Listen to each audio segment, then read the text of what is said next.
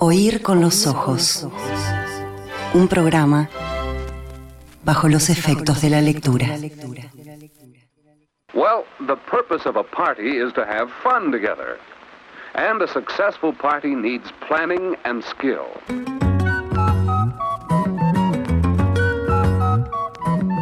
Miembros de la orquesta, Emanuel Bremerman.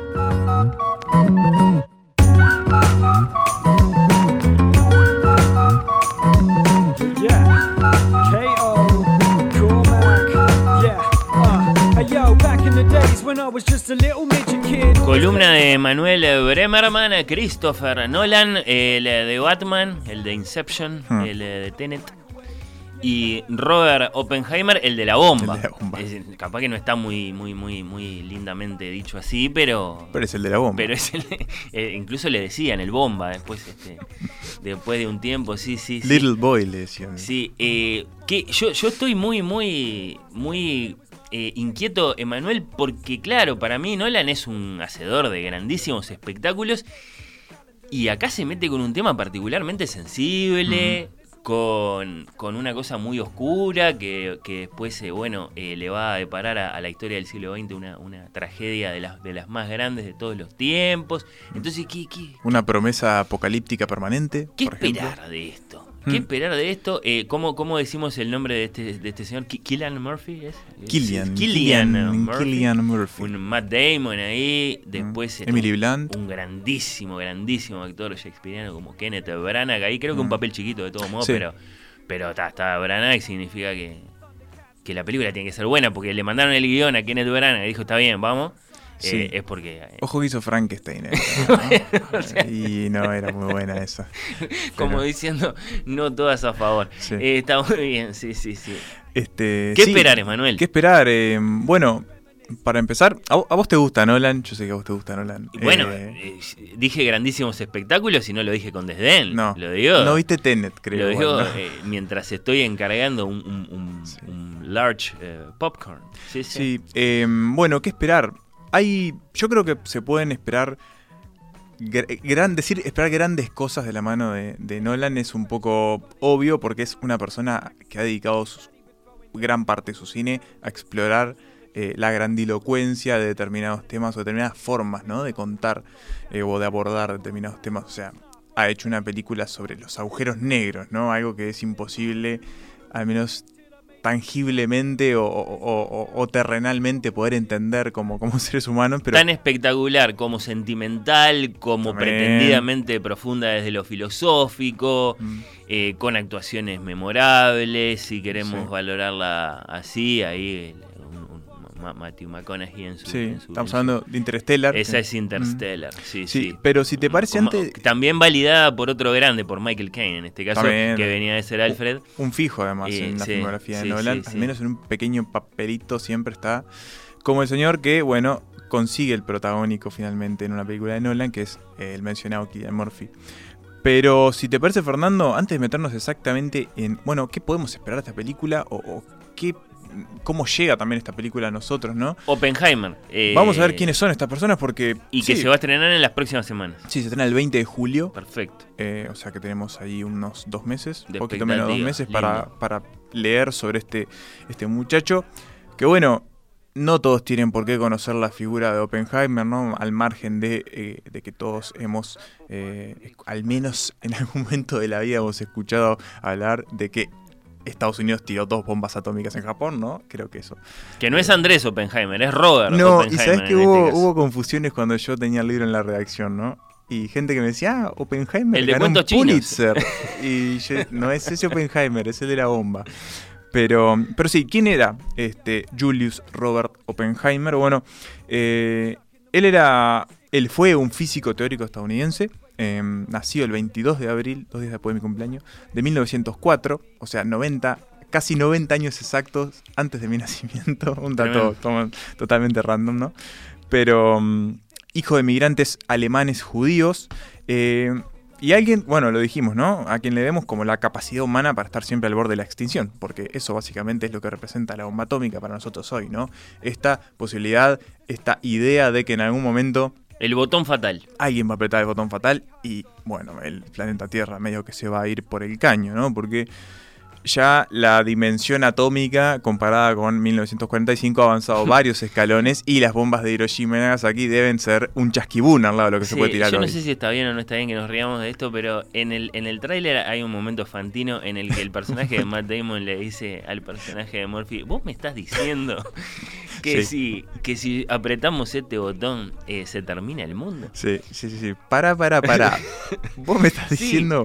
Es así. Sí, sí, sí. Eh. Le faltó decir en ese momento al personaje dos duchas calientes por día y ya teníamos este, la referencia, la mejor referencia. Pero bueno, tenemos a este, a este hombre, un, un físico teórico eminente, director del proyecto Manhattan, que es justamente Claro. la iniciativa de Franklin Delano Roosevelt para construir y diseñar eh, un arma de destrucción masiva que hasta ese momento no, bueno, no era como concebible a niveles, este, de nuevo, realistas para la humanidad, ¿no? Era como el arma más potente de la historia de la humanidad hasta ese momento. eh, y que se encargó también de supervisar que el 16 de, jul- de julio de 1945, en el desierto de Nuevo México, en un lugar eh, denominado Los Álamos, se justamente, y poquito menos de un mes antes de la primera bomba de Hiroshima, eh, se detonara justamente la primera de estas bombas atómicas, que es eh, la que se conoce como Trinity, que aparentemente es lo que vamos a eh, rodear en la película de Nolan, pero bueno, ya, ya voy a ir a ello. Eh, Oppenheimer es una figura eh, bastante peculiar porque tiene mucho más para dar al margen de es el hombre que dirigió el proyecto que creó la bomba atómica, ¿no? Eh, eh, era una era un tipo bastante contradictorio en su personalidad, por ejemplo, porque podía ser, según cuentan eh, sus biógrafos, y ya voy a esa referencia directa, eh, una persona bastante como introspectiva, con muchos problemas de depresión y también como bastantes sombras y oscuridades, incluso antes de haber aniquilado o entregado a, la humanidad la, capacidad de aniquilar masivamente a las personas. Eh, y al mismo tiempo era muy como venerado por sus padres como una persona muy afable, como muy dispuesta a, bueno, encauzar la ruta del conocimiento hacia lugares donde, hacia donde no se habían llegado, ¿no? Hasta ese momento. Eh, un Oppenheimer que, por ejemplo, estuvo mucho tiempo, fue muy cercano a Einstein, por ejemplo, ¿no? Que en algún punto también es un pa- el pa- una suerte de padre de la bomba atómica por la teoría de la relatividad, que es donde parten muchas las investigaciones atómicas. Entonces, eh, El bomba y el bombita. el bomba es bombita, no Darín. Eh, pero bueno, era una, una persona que, que, claro, una vez que sucedió el proyecto Manhattan, se tiran las bombas atómicas en, en Hiroshima y Nagasaki, claro, queda como un poco impactado, por decirlo de alguna manera, de justamente lo que acaba de entregarle eh, a, a- a una nación como Estados Unidos y, sobre todo eso, ¿no? A la posibilidad de lo, de lo que podía venir. O sea, eh, quedó impactado por el poder destructivo de su creación. Y lo que pasó es que emprendió una cruzada. Porque para- él le quería ganar a los nazis, ¿no? Él En le quería- principio. a él lo eh, reclutan para decirle, hay que ganar los nazis. Sí, ¿Cómo sí, paramos? Eh, bueno, y- después si las la bomba bombas termina en el atómicas... Pacífico, Claro. matando civiles, claro. Después está esa, es toda esa cuestión, ¿no? Que hasta qué punto la bomba atómica en realidad fue una mera demostración de fuerza final. Sí, sí, Como- sí. eh, ¿no? Pero bueno. Eh, entonces lo que hace Oppenheimer luego de ese momento es emprender una cruzada en algún punto para luchar contra el propio desarrollo de su invento, ¿no? Y de la posible y eventual guerra nuclear que obviamente post Segunda Guerra Mundial se tradujo en esa tensión permanente que, que- significó la, la Guerra Fría, ¿no? Y lo que pasó es que era un tipo bastante famoso, bastante prestigioso post, eh, Proyecto Manhattan. Y claro, eso se le dio vuelta a Oppenheimer, ¿no? O sea, se convirtió en un sospechoso de ser comunista en la era de macartista de Estados Unidos. Eh, empezó a ser perseguido por el FBI, acusado de ser espía de la Unión Soviética, lo obligaron a dimitir de sus puestos de relevancia. O sea, se le fueron cayendo las fichas una a una en su vida y empezó a convertirse en un hombre bastante corrido del sistema en ese sentido, ¿no? Le allanaron la casa, le microfonearon todas las habitaciones, le intervinieron el teléfono. Era un foco de eh, sospecha para la, inteligencia estadounidense. Y bueno, así tran- transitó su vida, ¿no? Entre esta suerte de eh, entrega de este poder supremo que le había dado a, su país y al mismo tiempo casi considerado como una suerte de traidor. Y, y recién su figura como se restableció un poco po- algunos años antes de su muerte con, eh, en el gobierno de Kennedy, que básicamente le hizo como un lavado de cara a Oppenheimer y dijo, bueno, eh, todo lo malo que el Estado le hizo a Oppenheimer después este, no, no, no debería haber sido tan así. Las cosas ya habían arrancado de un modo suficientemente, bueno, misterioso que dejaba toda clase de preguntas por la naturaleza del proyecto Manhattan, que no solo abarcaba, digamos, experimentos en laboratorios, sino, bueno, la creación ahí de un lugar en medio del desierto. En el desierto, con- Eh, la gente se llevó a sus familias, qué sé yo. Se creó un pueblo para que la gente sí, viviera sí, ahí. sí, o sí, sea, sí. mm, Los Todo. ensayos atómicos que eran como secretos. eh, sí, era hay toda una dimensión mística alrededor del proyecto Manhattan. De hecho, disparó, no sé, personajes de ficción como el Doctor Manhattan de Watchmen. eh, básicamente es, es está muy vinculado a esa idea de- de- de- del, del aparato que se armó para el desarrollo nuclear. Parte grande de la expectativa que tenemos de ver una película de Nolan al respecto, ¿no? Exactamente. Y eh, la película de Nolan se basa en un libro que acaba de llegar a librerías en Uruguay, editado por Debate, un libro que en realidad en inglés se publicó en 2005, que está escrito por el periodista Kai Bird y el investigador e historiador atómico Martin Sherwin, eh, que se llama El triunfo y la tragedia de J. Robert Oppenheimer, Prometeo americano. Eh, el libro ganó el premio Pulitzer de biografía. Es un recorrido vastísimo sobre la vida de esta, de esta persona. ¿Cuántos de cientos de páginas tenés sobre la No mesa? llega a las mil, pero son 900 y pico. 900 páginas, tapa dura, dos secciones de ilustraciones y, sí. foto- y fotografías a color, sí, eh, precioso libro. Sí, y, y lo que pasó es que este libro eh, demandó más de 30 años de investigación eh, con toda fuente de carne y hueso y papel que hubiese estado presente en la vida de Oppenheimer. Eh, y bueno, es esto, ¿no? Gan- Ganó el premio Pulitzer de biografía, es como un libro muy, muy, muy respetado en el círculo de los biógrafos este, actuales, contemporáneos, y es el libro en donde se basa la película de Nolan. ¿Por qué Prometeo americano? Bueno, creo que está bastante obvio el mito de Prometeo, ¿no? De este titán que eh, a escondidas de Zeus le entrega el fuego a los hombres como un regalo divino, fuego que al final va a terminar como, bueno, en algún punto disparando la capacidad de destrucción del ser humano y Prometeo va a ser encadenado eh, y castigado eh, a sufrir eh, por toda la eternidad un castigo bastante cruento que es que básicamente un águila le arranque el hígado y se lo coma todos los días. Tenemos a este irlandés Emmanuel eh, Killian Murphy, según vos me enseñaste a- a pronunciar, que venía de hacer algún villanito en alguna de las de Batman, Mm, que sí. venía de hacer eh, el- el- el- la, la- la presa de la banda de Leo DiCaprio en Inception, me acuerdo. Sí. Eh, algún otro papel por ahí que seguro se me escapa En- que ahora en Dunkirk, asciende que a vos no te Ah, gusta. Bueno, sí, no, la verdad que no. para, mí, para mí es la mejor de Nolan. Pero eso es cualquier cosa, Manuel. ¿Cómo va a ser la No, mejor es de la Nolan? mejor de? Nolan. ¿Por los, por los avioncitos esos que pasan? Es la más emocionante, es la que juega mejor con esa idea también estructural del tiempo y la temporalidad que, que tiene este director, que, que Que está obsesionado con algunas cosas, Que ¿no? vengan Estarico y Nico Tavares, ya que seguro, Están conmigo, que, seguro ¿eh? que no están de acuerdo. No, están mm, conmigo, dudo, están conmigo. Les gusta creer. mucho el gran truco a ellos igual. pero, pero a pero mí no. esa es de, esa es accesoria. esa es- Bueno, hay gente que dice que no, ¿eh? Pero, pero bueno, ya que estamos hablando de Nolan, Nolan, sí. un montón de películas eh, destacadas, digamos, ¿no? Memento, gran película. Antes de Batman, me Sí, Memento. Guy Pearce. Es su segunda película, Guy Pearce. De- primeros experimentos con esta idea de quebrar un poco la, la narración tradicional. Sí, más que quebrarla en el caso de Memento, poner las patas arriba. Sí, ¿no? sí, este, o sea, o sea, empezar por el final. Sí, eh, después Insomnia, que es Noches Blancas, eh, un, un buen policial, ¿no? Con, Esa yo no, no tenía presente que era de Lo, ¿sabes? sí, y, la tengo, y, y me la acuerdo, me la acuerdo. Sí. Robin Williams, Al Robin Pacino. Williams, Pacino, sí, en, en Alaska, si no me acuerdo mal. Sí, sí, claro. Bueno, después empieza- Eh, Noches Blancas porque, porque nunca, nunca, oscurece. Nunca Sí, sí, oscurece. Después, bueno, viene la trilogía de Batman. Dos muy buenas películas, la primera y la segunda, una tercera un poco más floja, pero una gran trilogía, ¿no? Un- un- Una nueva visión de Batman que. Punto que- altísimo en la segunda, ¿no? La segunda Eh, con- El Ledger, el, el Joker. eh, quizás eh, una de las mejores películas de superhéroes de la historia, sí, de Dark Knight. Eh, después viene Inception, una película que a mí me encanta, me divierte muchísimo Ince- Inception. A mí es esa el la origen, sí. de todas las de Nolan. Después Interstellar, un poco pretenciosa a mi gusto, quiso jugar Sí. a Kubrick y no le salió muy bien. Em, Pero logra algo Tiene buenos momentos. que y es no deja de tener valor, exacto. Y que, y que es muy, muy, muy mirable. Mirá, mirá la Mm. palabra que tira. Muy, muy, muy llevadera dentro de su pretensión y su, su falsa filosofía. Y su escala no sé qué. gigantesca. Claro, sí, sí, sus momentos épicos, su, su sentimentalismo quizá un poquitito exagerado, eh, el momento en el que vuelve el tipo del futuro y qué sé yo. Pero eh, eh, el video. es muy mirable. Sí, sí, es cierto. Y después viene Dunkirk, que a mí me gusta muchísimo, eh, que es la penúltima. Y la última fue Tenet.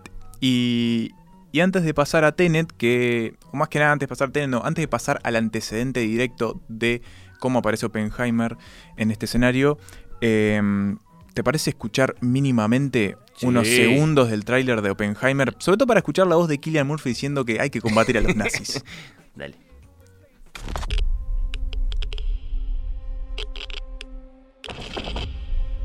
This is a national emergency. Detonator charged.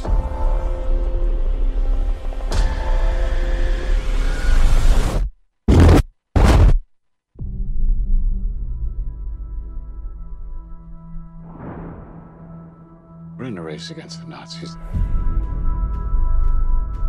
And I know what it means. If the Nazis have a bomb. Una carrera contra Sí, los nazis. una carrera contra los nazis. Y cuidado si los nazis también tienen una bomba. ¿eh? Y yo sé lo que significa, sí. Este, ahí teníamos la, la voz de, de este actor de Killian Murphy, el primer protagónico que consigue en una película de Nolan. Él quiere mucho a Nolan, dado- le da muy para adelante, lo considera un genio. eh, y bueno, finalmente consigue esto. Esto, mí- esto también es como cuando, cuando pegás el pase porque te fue bien en el Mundial de Juvenil, porque Killian Murphy, más allá de su trayectoria con Nolan, es el protagonista de Peaky Blinders. Sí, exactamente, fue la serie que lo consagró, además de, bueno, otras, otras películas, este, no sé, este... Eh, ¿Cómo es la de Danny Boyle? Se me fue la de los zombies, pero bueno, eh, 28 ¿Cuál es Days? Later. Ah, mirá, no la tengo. Em, tengo en más fin. vista una de esas de, de- de cable que vuelve una y otra vez en un avión con Rachel McAdams. Ah, sí, es cierto.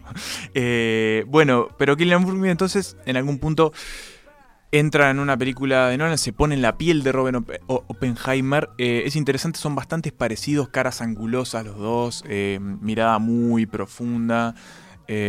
A mí Murphy me gusta mucho como actor. Y él dice, es muy interesante cómo se preparó para encararlo, porque dice, no leí nada de física teórica, no tengo idea, no quise ni siquiera meterme porque no iba a entender nada. Aprendió las líneas. Entonces decidí ir por el camino que esta película va a tomar, que es meterse en la persona que fue Oppenheimer, ¿no? Sus contradicciones, eh, el problema eh, moral que a él le representa en un punto, entender que está colaborando con la destrucción de eh, la humanidad. Y, y es, y es interesante también eh, pensar cómo, qué, qué le, qué le interesa a Nolan también de esto, ¿no? Porque veníamos hablando de grandes relatos y sí, no deja de ser esta la creación de la bomba atómica, la capacidad de destrucción humana, eh, un gran relato, pero al mismo tiempo puede que sea como la película más íntima eh, ¿Sí? de... Bueno, hay que ver, ¿no? Porque En principio yo me imagino como cuando Leo DiCaprio sale a buscar a hacedores de sueños en Inception, eh, acá yendo a buscar eh, a, los, a los científicos que lo van a ayudar. es como reclutando un equipo, tipo, a, lo- a lo- la gran estafa, por ejemplo. Eh, eh, Bueno. Necesito al mejor diseñador de bombas, Claro, al mejor... sí. eh, no, eh, yo siento que puede, puede como tener una de las miradas más íntimas de- del cine de Nolan, sobre todo por, por eso, ¿no? Por qué tipo de personaje era Oppenheimer, por lo que hemos visto del tráiler o adelantos, no ha hablado mucho Nolan sobre la película, no ha da- dado muchas entrevistas, pero por ejemplo ha dicho, en la única que hay hasta ahora disponible, dijo, estamos tratando de contar la historia de la vida de alguien y su viaje a través de la historia personal y la historia a gran escala. Y por eso la subjetividad de la historia es todo para mí. Queremos ver los eventos a través de los ojos de Oppenheimer. Ese fue el desafío que le plantea Killian, llevamos, llevarnos en este viaje. Eh, cómo vemos en esta historia extraordinaria a través de los ojos de la persona que estuvo en el centro de ella, todas nuestras decisiones sobre cómo hacer esta película se basaron en esa premisa real. Entonces, Muy interesante, porque Sí. si es la historia de un invento que se fue de las manos, Sí, eh, y ¿qué, es lo que queremos ver? Y bueno, sí, cómo sabemos lo vivió que- el tipo. Sabemos que vamos a tener también momentos donde se va a meter con la persecución que, que- que vino después. son momentos que aparentemente están filmados en, en blanco y negro, como para diferenciar. Em, pero bueno, esta idea también como de, de- del poder en las manos, y eso creo que le, le atrae mucho a Nolan, una persona muy grandilocuente y muy, muy eh, consciente de que, o, o al menos que se siente como una especie de mesías que viene a salvar el cine, que Y es un poco lo que quiso hacer con Tenet y le salió muy mal. Incluso lo llevó a pelearse con su principal aliado cinematográfico, que fue el estudio Warner. Eh, de hecho, con palabras muy duras en ese momento, acusando a HBO Max de ser el peor servicio de streaming y que todo era culpa de Warner y que querían llevar las películas, minimizar las películas de los directores al streaming en pandemia. O sea, ¿te acordás que hubo todo aquel dilema? Sí, sí, claro. Y él salió como a pegarle muy duro a, a- a su propio estudio. Bueno, esta película la lanza con Universal, cambia de estudio. eh, yo siento que en algún punto baja un poco el perfil después del fracaso que fue Tenet a nivel comercial y a nivel de crítica, todo. Eh, y en algún punto también siento que toca... Baja alguna- la imaginación, sube la historia. Sí, sí, Sí. se apega también a, a- a- cosas quizás un poco más terrenales. Exacto. Y dispara, creo, algunas conversaciones o, o podemos en algún punto sentir que es una analogía a algunas discusiones que estamos teniendo nosotros. No sé, la bomba atómica también puede sustituirse por la inteligencia artificial, ¿no? A- hasta dónde estamos yendo con, con esto que está pasando ahora. O sea, siento que también, ¿por qué aparece esta película en este momento? Bueno, estamos en un momento de discusiones sobre el desarrollo de ciertas em, habilidades tecnológicas humanas que no tenemos idea qué puede llegar a pasar con eso, ¿no? El o a dónde nos pueden llevar. Sí. Eh, el, promete- el nuevo Prometeo americano puede ser el desarrollador de ChatGPT, no lo sabemos. Entonces, creo que es como interesante tener Oppenheimer en 2023 y ver qué puede hacer Nolan con ello. Yo vengo muy decepcionado después de Tenet porque para mí fue una basofia, pero todavía no me ha decepcionado lo suficiente Nolan como para decir no confío en que esta película salga bien. Sien- Siento que hay equipo y que puede que tiene ser un- crédito. Y que Eh, puede ser una buena, una buena oportunidad para, para, un, para un gran, una- una- unas grandes tres horas de cine, ¿no? Tres horas va a ser la película. Película en julio, libro Mm. ya disponible, Ya disponible. en eh, las librerías. Repetí los detalles, por favor, Sí. eh, querido, para el que los quiera, para Tenemos- el que quiera ir a encontrarse con este volumen ahora. Sí, él se llama eh, Prometeo Americano, el triunfo y la tragedia de J. Robert Oppenheimer, eh, editado por Debate, está ahí en librerías, y la película se estrena el 20 de julio, evidentemente En, en, cines. muchísimas en salas, salas, sí, en salas. No la esperen. eh, No, además, filmada en, en IMAX. cine de, de como, como Mm. dijo eh, Alejandra Trelles aquella vez, eh, de pantuflas y control remoto, no. No, para nada. Sí, sí. Este, sí, una lástima que todavía no tengamos en Uruguay una sala IMAX, ¿no? Para ver todas las películas que, bueno, están filmadas con esa tecnología, que es una diferencia muy grande en la experiencia. Este, pero bueno, Ah, ahí me tenés que contar un día sobre, Sí, sobre podemos hablar un poco más sobre eso. Eh, hay que ir a Argentina, por ejemplo. Hay que ir a Argentina. Sí. Sí, Sí, hay que ir a. Argentina y es donde está. Bueno, bueno. Eh, Emanuel, muchas gracias Un placer, como siempre. y Bueno, después veremos qué pasa con manejarnos con, con la película de la bomba, la nueva del director de Batman y de Inception y de Interstellar y de Tenet, que no es una marca de huevos, es otra cosa. Eh, No. Porque claro, lo dijimos, Tenet, Tenet, Tenet, Tenet, Tenet, Tenet. nadie sabe. Y no queda muy claro tampoco que No- Tenet, la película no se es que la película te mucho. lo, no, te lo aclare no. demasiado. Olvídense de Tenet. Columna de Emanuel Bremerman. Gracias eh, de nuevo, querido. Pasamos la página y viene Maya Francia a oír con los ojos. TV fix, I get surly. You run the risk of me going live and phoning lines and five star, yeah, they know the price. I'm a monster mind like Sawboss. Oír con los ojos. ¿Ves lo que te digo?